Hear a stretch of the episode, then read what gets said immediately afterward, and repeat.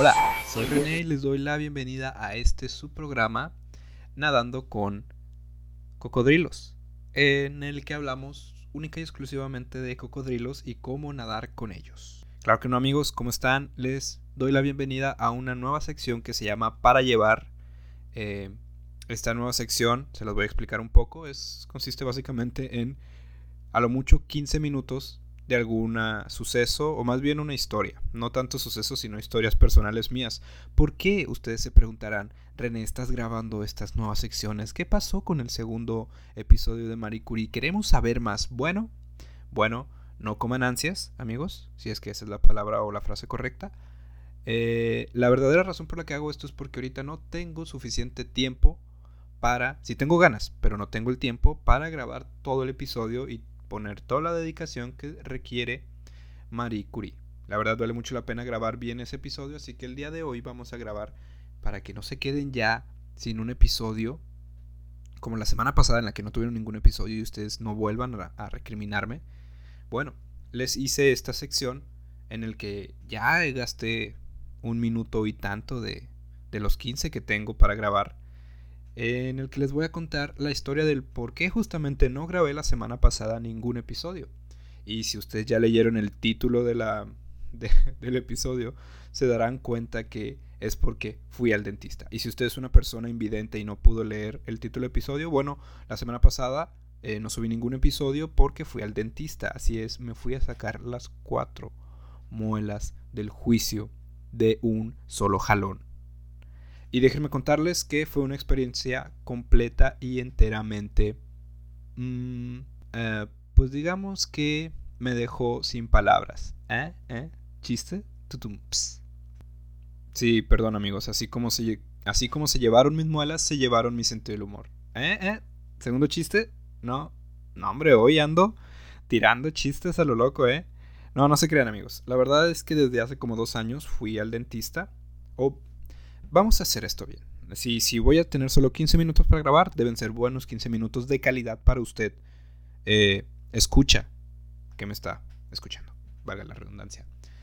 Todo comenzó hace dos años. Lo recuerdo como si hubiera sido ayer. Yo fui al dentista a que me hicieran un chequeo normal, un chequeo de rutina, ¿verdad?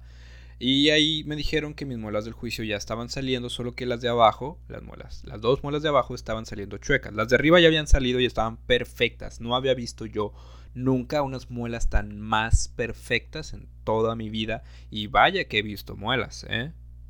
Bueno, no he visto muchas, pero estaban bien. Las de abajo estaban mal, me dijeron, oye, te las tienes que sacar en un periodo de dos años, porque si no, pues te van a enchuecar los dientes de, de al lado y todo un rollo, ¿verdad?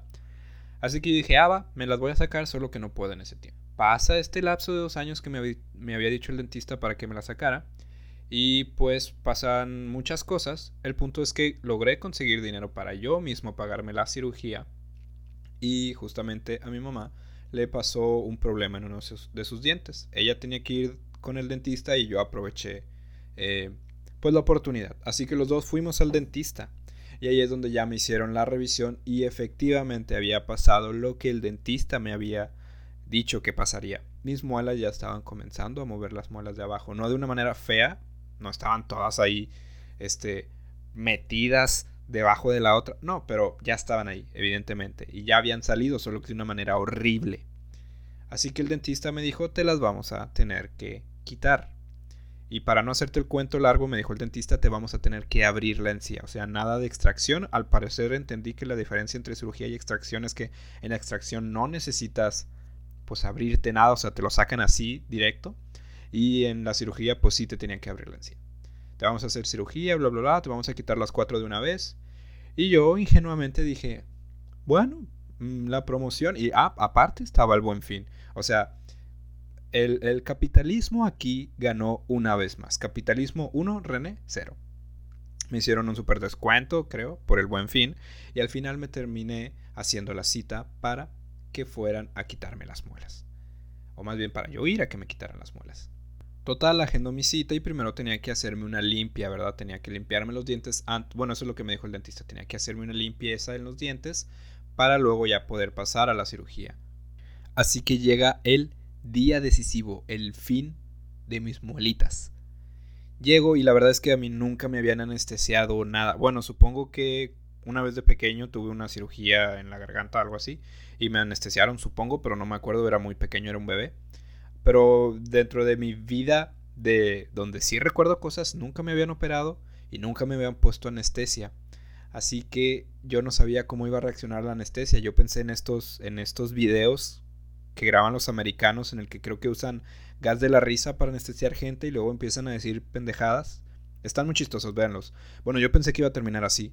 Y dije, madres, o sea, voy a estar en el carro con mi mamá y le voy a empezar a, a confesar todo las pendejadas que pienso normalmente el día a día. Iba a decir, madre santa, ¿cómo es que tengo un hijo tan pendejo? Mejor lo dejo aquí en el, en el dentista y lo abandono y, y ya. Bueno, yo tenía miedo de que mi mamá me escuchara decir imprudencias. Pero luego ya me enteré que en realidad era anestesia local, o sea, me inyectaban en las encías y sí, suena muy doloroso, pero no duele tanto. De hecho, yo tenía más miedo al dolor de las agujas que al hecho de que me abrieran.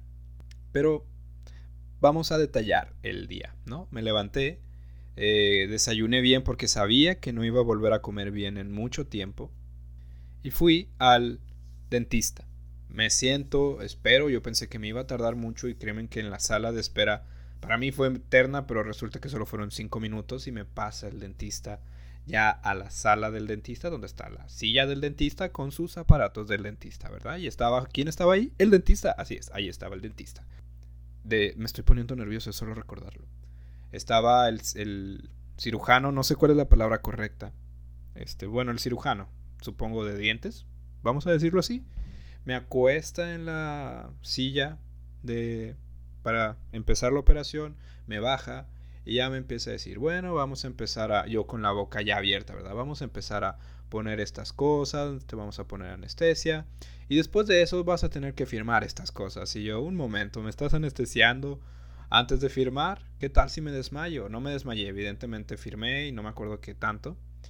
Y empecé a cómo se dormía mi encía. empecé así como hormigueo, ¿no? Y nunca, nunca había sentido esa sensación. Sí, cuando se te duerme una pierna y estás de que, pero toda mi encía se empezaba a mover y me inyectó varias veces y sentía lo agrio de la, de la anestesia.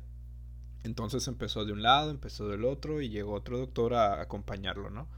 Y me dice, bueno, eh, vamos a esperar unos minutitos a que se te duerma completamente la boca. Y yo pensé que cuando iba a tener la boca dormida, la iba a tener así toda toda la boca sin poder moverla, pero sí la podía mover, solamente pues las encías no la sentía y sentía como si fuera otra piel, como si tocara la piel de alguien más, pero dentro de mi boca, o sea, sentía todo el labio. Ustedes no lo están viendo, pero me estoy tocando toda la boca, ¿verdad? Esto es súper antihigiénico. Antihigiénico. Antihigiénico. Rayos, palabra difícil. Total, se me duerme la boca y empiezan. Tengo toda la boca abierta y, y ni siquiera estaba dormido. O sea, yo estaba viendo, estaba viendo cómo es que los dos doctores, dentistas, me estaban ya pues colocando los aparatos para que dejara la boca abierta y en eso me dice, bueno, vamos a empezar con los de arriba que son los más fáciles. Y me dice, vas a escuchar un tronido. Y dicho y hecho, yo siento un tirón y se escucha, o sea, yo lo escucho netamente, de verdad, lo escuché el crack. No sentí ningún dolor.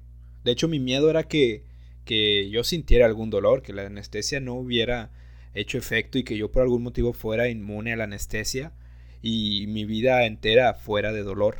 Pero no, o sea, funcionó muy bien la anestesia. No sentí ningún dolor, se oyó el tronido y así como si fuera que un pétalo de, de una flor.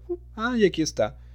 Y yo dije, no, diente. Y empecé a tener un, como este trauma post, postparto dental, vamos a decirlo, en el que ya no me sentía completo. No, no se crean.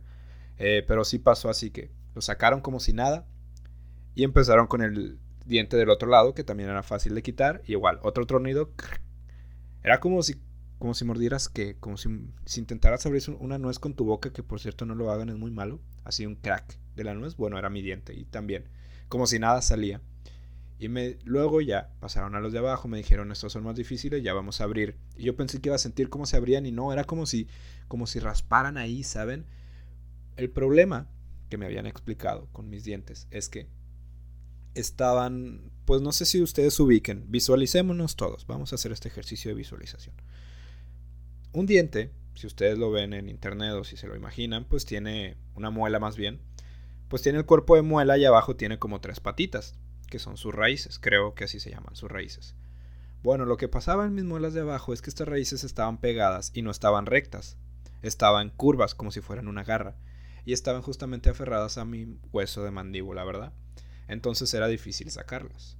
Yo, unos días antes, cuando había ido a la limpieza, le había preguntado al doctor, Doc, ¿es muy difícil sacar muelas? Y me dicen, solamente es difícil si tienes las muelas eh, las raíces, perdón, eh, de garra, así como las tuyas, ya a veces lo que hacen los doctores es que parten la muela en dos para sacar la primera parte y luego la segunda. Y dicho y hecho, eso pasó. Tuvieron que partir mis dos muelas a la mitad.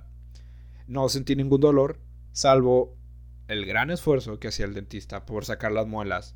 Primero la partió, ¿verdad? Salió un pedazo y escarbó y escarbó y escarbó. Y para sacarlo tenía que jalarlo, o sea, literalmente yo no, yo no me lo imaginaba así. Sé que si algún dentista está escuchando, va a decir, claro, güey, así es como se sacan las muelas. ¿Qué, ¿Cómo crees que se salían? Perdón, perdón.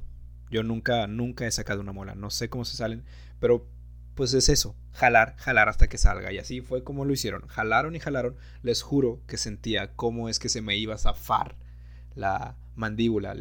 Ya sentía que la mandíbula estaba en el piso. O sea, ya estaba así de que va a salir volando mi mandíbula. Nunca más voy a poder comer cosas de este lado derecho. Y salió. Me dolió más la mandíbula que, que, todo lo demás. Y luego ya pasaron al otro lado. El mismo procedimiento para este sí, este sí escarbaron más y se tardó todavía más en salir del lado izquierdo. Yo les hablé primero del lado derecho, del lado izquierdo fue donde se tardó más en salir. Este, en esa muela escarbaron más, se tardó más en salir, pero no me tiraron tanto en la mandíbula, o sea, no tengo tanto dolor en ese lado. Pero total, ya igual parten el diente, sacan la mandíbula, digo la mandíbula, ay, me quedé sin mandíbula, no, sacan el, la raíz, la dejan a un lado y ya se tardó como una hora y media en el que yo no sentía absoluta y enteramente nada en mi bella boca, salvo que pues tenía como dos bolitas, ¿no? Eh, que es porque evidentemente se habían hinchado. No podía hablar, o sea, intenté hablar y estaba... Ya después pude decir un poco más y resulta que no empecé a decir idioteces y que la anestesia solamente me hacía hablar como un estúpido, pero que en realidad no me había tontado. O sea, no era un estúpido completamente. Bueno, tal vez sí, pero ese es otro tema. El punto es que salí, el, el, el cirujano me dio unas instrucciones, me dijo, te va a pasar esto, tienes que cuidarlo de esta manera, por favor no, no escupas, no hagas bla, bla, bla, quítate los algodones después de cierto tiempo, que no te dé el sol, no hagas ejercicio.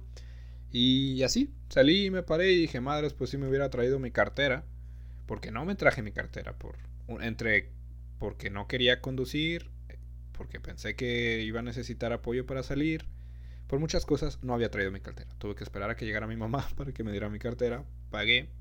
Estuve parado. Lo bueno es que tenía cubrebocas. En la sala de espera todos tenían cubrebocas. Así que nadie vio mis. Pues mis cachetotes. Que hasta eso no se me inflamó tanto. Yo pensé que iba a terminar como Kiku y resulta que no. Me dieron la medicina. Bueno, tuve que ir a comprar la medicina, me dieron la receta. Y la medicina, les juro amigos, la medicina, al menos la farmacobiología, los farmacéuticos, como sea que se llamen, son el mejor invento del mundo. No quiero demeritar a ninguna medicina alternativa. Tal vez alguien diga, no, güey, lo que te falta es meterte este, estas hojas de chayote en la boca y así no sientes nada. No, o sea, yo está bien, pero yo yo mil veces con las medicinas modernas. No sentí nada, o sea, esos días que las tomé no sentía ningún dolor. El primer día sí, bueno, el primer día después de la operación evidentemente sí me dolió mucho. Yo llegué incluso a después de la operación a mi casa y dije, bueno, me voy a hacer a poner a hacer un proyecto. Y ahí estaba. Para las 5 de la tarde estaba muerto, estaba tirado en mi cama, dormidote, no pude avanzar nada, me dolía la cabeza horrible, evidentemente se me hinchó. No sentía mi boca, a los días después ya pude sentir mi boca, eh, se me hinchó un poco más, comí helado y ahí es donde yo sentí la gran desesperación porque no podía comer nada, absoluta y enteramente nada, me dolía, o sea, me dolía comer. Lo único que comí fue puré y sopas Campbell. Así que agradezco a Sopas Campbell por patrocinar mi, este episodio, por patrocinar este episodio y por también patrocinar mis días de hambruna. Gracias. La, crema de champiñón estaba muy rica. Y la crema de lote y la crema de espárragos. Son mis ahora nueve, digo tres, cremas favoritas y así es como les voy a poner a mis hijos. champiñón, elote y, espárrago. Gracias, Campbell. Continuamos. Y después de eso, pues tres días enteros me la pasé comiendo sopas, puré y agua, un chingo de agua. Yo siento que bajé de peso porque tenía un chingo de hambre, pero tenía más dolor. Así que el dolor le ganó al hambre y prefería no comer que, que, que andarme aguantando el dolor por masticar de más, ¿verdad? Eh, comí mucha nieve y eso es lo bueno. Mucha, mucha nieve, nieve de limón y nieve de mango. Y después de una semana, sí podía hablar. Em, me recomendaron no hacerlo tanto, me recomendaron también no hacer ejercicio, me recomendaron que no me diera el sol, que no estuviera en, cambios bruscos de temperatura, supongo por el sangrado. Y pasé una semana completa y enteramente encerrado en mi casa. Pero recordé que estoy en una pandemia mundial. Así que fue como una semana normal, ¿verdad? Solamente que no pude hacer ejercicio. Ah, por algún motivo me, gusta hablar mucho. Por, por esa es la razón principal por la que estoy haciendo un podcast. Pero esa vez tuve que dejar de hablar porque si no me iba a doler más la mandíbula y todavía me duele. Ya pasó una semana, el sábado pasado, este fui a que me quitaran los puntos, todo súper bien, me enjuagué, ya no sentí dolor al que me quitaran los puntos, de hecho yo, yo tenía miedo de que me doliera el hecho de que me quitaran los puntos y no, no, no, no, súper fácil, súper, súper, súper. Y todo súper bien, todo súper bien, ahorita ya puedo hablar, ven cómo hablo con esta nueva dentadura, yo creo que mi voz se oye más imponente ante la falta de esos dientes. Esos dientes me impedían hablar como lo hago ahora. Gracias. Gracias, dentistas. Y eso es todo lo que pasó, por eso no pude grabar la semana pasada. Debí de haber dejado el episodio ya grabado, pero a René le encanta dejar las cosas al último, ¿verdad? Porque lo mejor viene al último.